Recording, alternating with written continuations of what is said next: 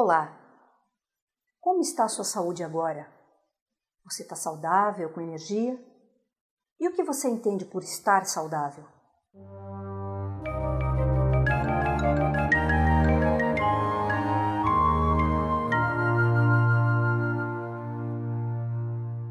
Você já deve ter ouvido nas confraternizações de final de ano, as pessoas costumam desejar muitas coisas umas às outras, mas é clássico a gente ouvir saúde em primeiro lugar, o resto é consequência, não é?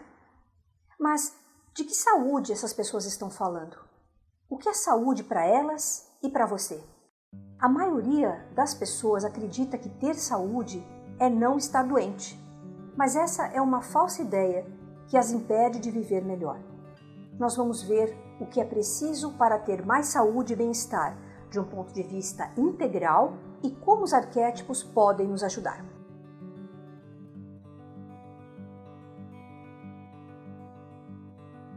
A Organização Mundial da Saúde define saúde não só como a ausência de doenças, mas como um estado de completo bem-estar físico, mental, social e espiritual de uma pessoa.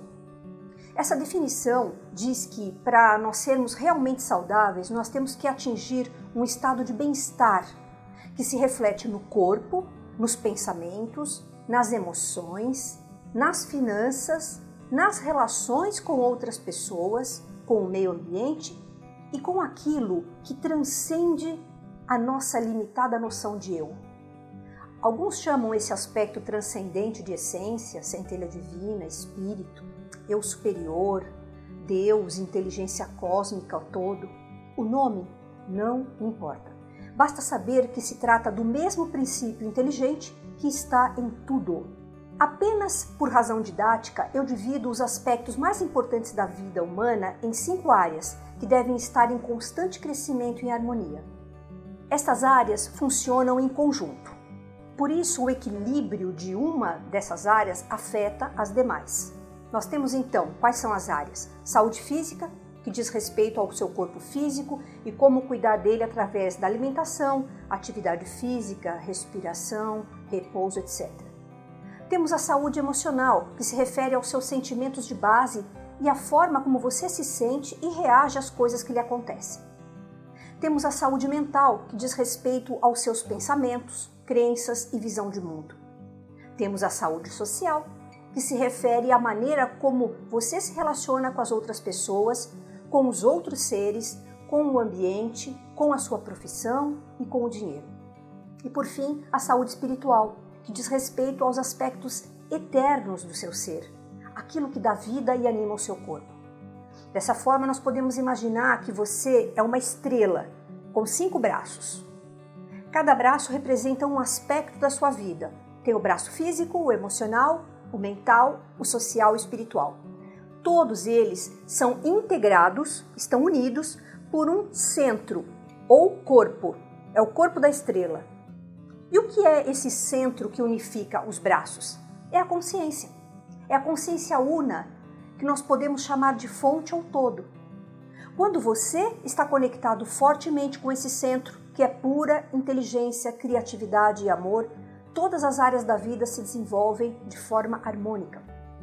A sua tarefa é aprender a equilibrar cada uma dessas áreas através da reconexão com essa consciência maior da qual você já faz parte, o que vai lhe possibilitar ter mais saúde no final.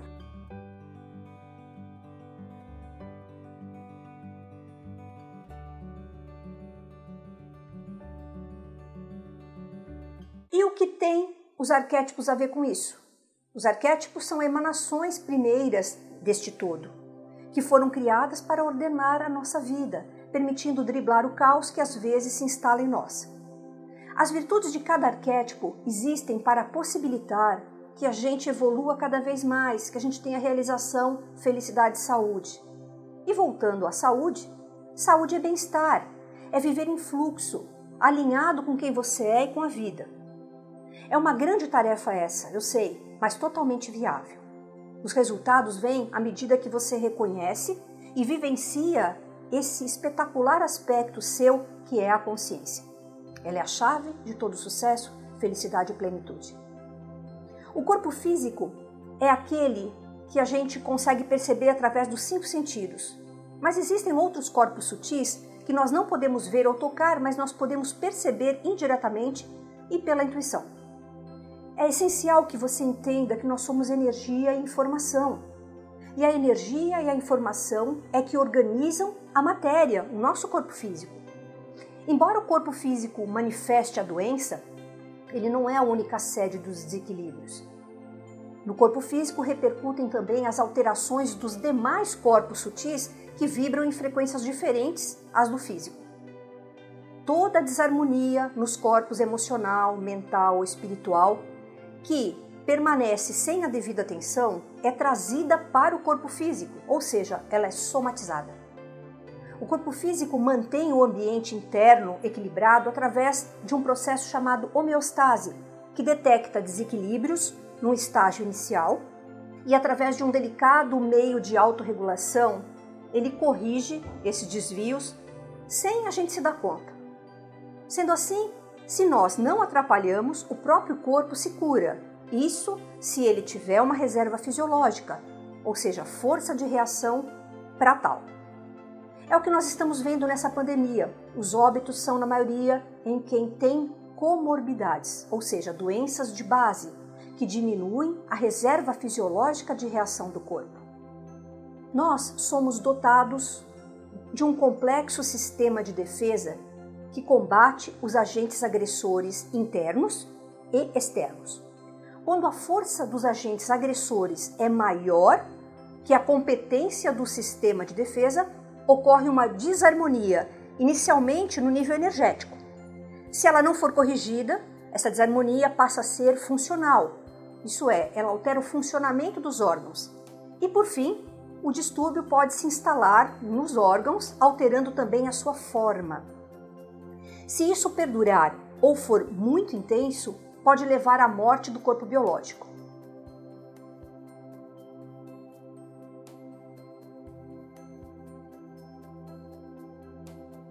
Então, no fim das contas, a saúde ou a doença é o resultado do combate entre duas forças, os agentes patológicos ou causadores de doenças versus o nosso sistema imunológico. E quais os agentes potencialmente agressivos para o corpo físico? Dieta inadequada, falta ou excesso de atividade física, erros posturais, falta de repouso, fatores climáticos como vento, calor, frio, umidade, secura, traumas físicos, intoxicação por alimentos ou substâncias químicas, radiações eletromagnéticas, microorganismos como os vírus, bactérias, fungos, predisposição genética, emoções desequilibradas e prolongadas como medo, raiva, ansiedade, preocupação e tristeza e o mais importante de todos, a contração da consciência. Esse último é um dos fatores que mais afetam a saúde, pois a consciência expandida é o fundamento da vida e da saúde. A contração da consciência acontece quando? Quando a pessoa resiste ao momento presente, quando ela resiste à realidade como ela se apresenta, quando ela se apega e não solta. Os sinais dessa contração numa pessoa são ela se sente contrariada, frustrada ou deprimida por não ter o seu desejo realizado. Ela encara situações como uma luta. Ela sempre está se esforçando demais em tudo que ela faz, é esforço e não dedicação. Estão presentes em maior ou menor grau nessa pessoa ansiedade, medo de fracassar, confusão mental e conflito interior. Ela tem exaustão física e mental. Quanto mais ela se esforça para se livrar do problema, mais é aprisionada por ele. É importante diferenciar: o corpo não é um objeto, é um processo. Tudo nele está em movimento e a vida é sustentada por um elemento invisível aos olhos, a informação. No seu corpo há trilhões de células conversando entre si por meio de receptores presentes na membrana externa dessas células que captam informações das moléculas que circulam na corrente sanguínea. Quando a consciência está contraída, o fluxo de informações é dificultado e as disfunções começam a se estabelecer no organismo.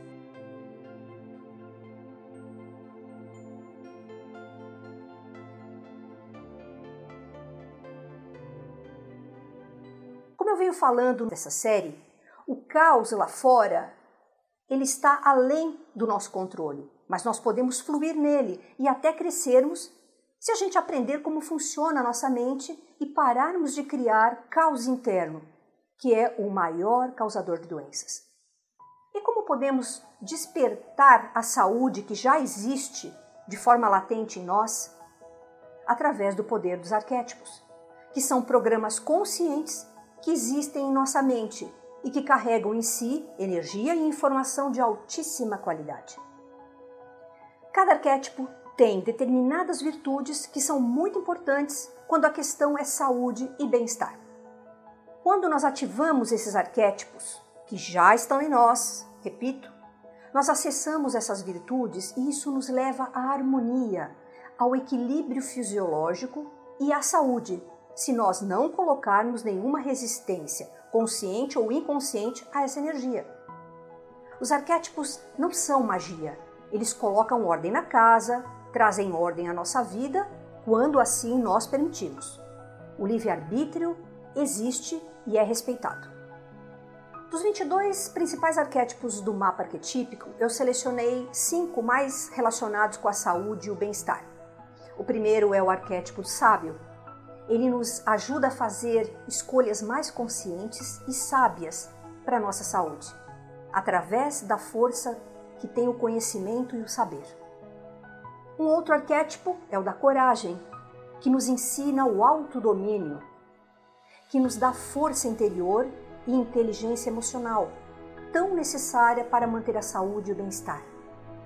Depois nós temos o arquétipo do curador, que promove a nossa cura interior através da força da esperança, da beleza e da benevolência. A seguir, nós temos o arquétipo do artista, que nos estimula a trabalhar as nossas sombras psicológicas, que são aqueles conteúdos que nós não queremos viver e que jogamos para baixo do tapete, mas que no fim das contas acabam estagnando a nossa vida, porque eles são energia, eles são potencial. E por fim, nós temos o arquétipo da sacerdotisa, que nos ajuda a fazer melhores escolhas através da intuição. Através dela, nós percebemos o que nos faz bem ou não, seja alimentos, lugares ou pessoas. Ela é a voz da sua essência, que sabe o que é melhor para você.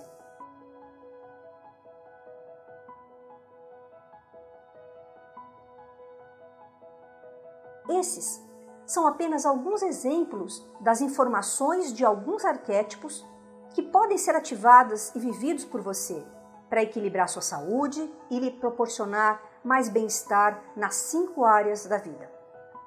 Então, vamos fluir juntos? Fique com o meu abraço de sempre